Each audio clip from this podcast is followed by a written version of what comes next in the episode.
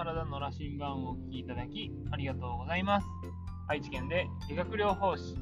ポーツトレーナーとして活動している岩瀬義明です。今日は知るだけで満足していないかというお話をしたいと思います。皆さんは本やですね、え、動画を見て、いろんな情報をインプットしたときに、その情報を、え、知ったことで満足してしまったりすることってないでしょうか？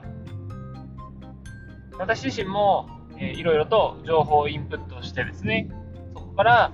記憶の定着率を上げるためにアウトプットする習慣っていうのは、本当にこの1年、2年の間にはえついてきたなというふうに思うんですけども、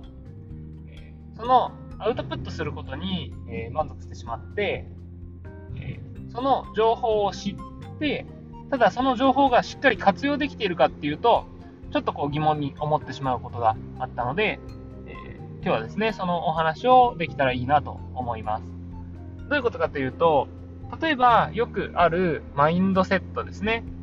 こんな風に考えたらこういうことができるみたいな。こんなことに苦しまなくて済むよっていうようなマインドセットのような書籍とかって、えー、その苦しまなくて済む方法が、えー、いろいろとですね、こう書かれていたりして、えー、本当にためになるんですけども、で私自身もこのポッドキャストではそういうマインドセット的な部分ですね、っていうのは結構たくさんお話ししてると思うんですね。で、えーそのインプットした情報を、ポッドキャストでアウトプットすることによって、えー、ある程度、えー、その知識としての量ですね、っていうのは増えているんですけど、じゃあ、継続して、そのマインドセットですね、ができているかっていうと、結構こう、疑問に思う部分がいくつかあったりしてて、まあ、継続できていない部分がいくつかあったんですね。で、えーそれに対して、例えば、えー、自分が何かに対してイライラしてしまう。でその原因をですね、えー、細かく細かくこう辿っていくと、自分の過去にこんなことがあったから、イライラしてしまうんだっていうのをこう辿り着いたりするんですけど、えー、イライラするっていうことをこう認識しつつも、そこに対してですね、じゃあ深掘りするっていうような作業が、例えばうまく継続できていなかったりとか、っていうのは、えー、結構あって、やっぱり知っているだけじゃなくて、それを活用して、えしっかりと効果を実感する。実感するというか、まあ、自分がやっぱり楽になっていかないと、何のためにこうマインド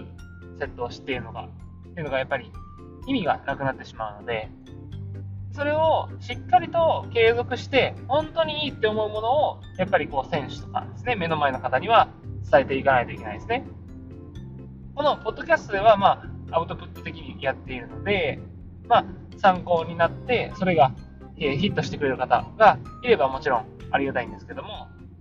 誰かがやってみてヒットすればいいなっていうところと、ま、あなんか自分には合わないなって思う方と、やっぱいろいろとあると思うんですけど、目の前の、えー、私を頼ってくれる人ですね、に関しては、しっかりと、えー、アジャストして、えー、効果の高いものを選択して、え伝えていけたらいいなと思うので、やっぱり自分自身が体感として、え、経験、そして継続できていないものっていうのは、なかなかこう、本人に対してですね、使えない部分もあるのかなと思いますし、結果的にこう自分のこう上積みになっていなかったりする部分があると思うので、やっぱりインプットすること、アウトプットすることに満足するだけではなく、しっかりと自分の考えを整理する時間は、えー、その何かこう深掘りするような時間っていうのは、えー、作る必要があるのかなと最近改めて感じましたのでもし皆さんもその情報を知っただけで満足していたら、え、しっかりとですね思考を整理する時間考える時間っていうのを、え、作るようにしてみてはいかがでしょうか。私自身の、え、最近気づいた経験からですね、え、皆さんのためになればと思い、え、今日もですね、アウトプットさせていただきました。というわけで、今日は、え知るだけで満足していないかというお話ですね。えお聞きいただきありがとうございました。ではまた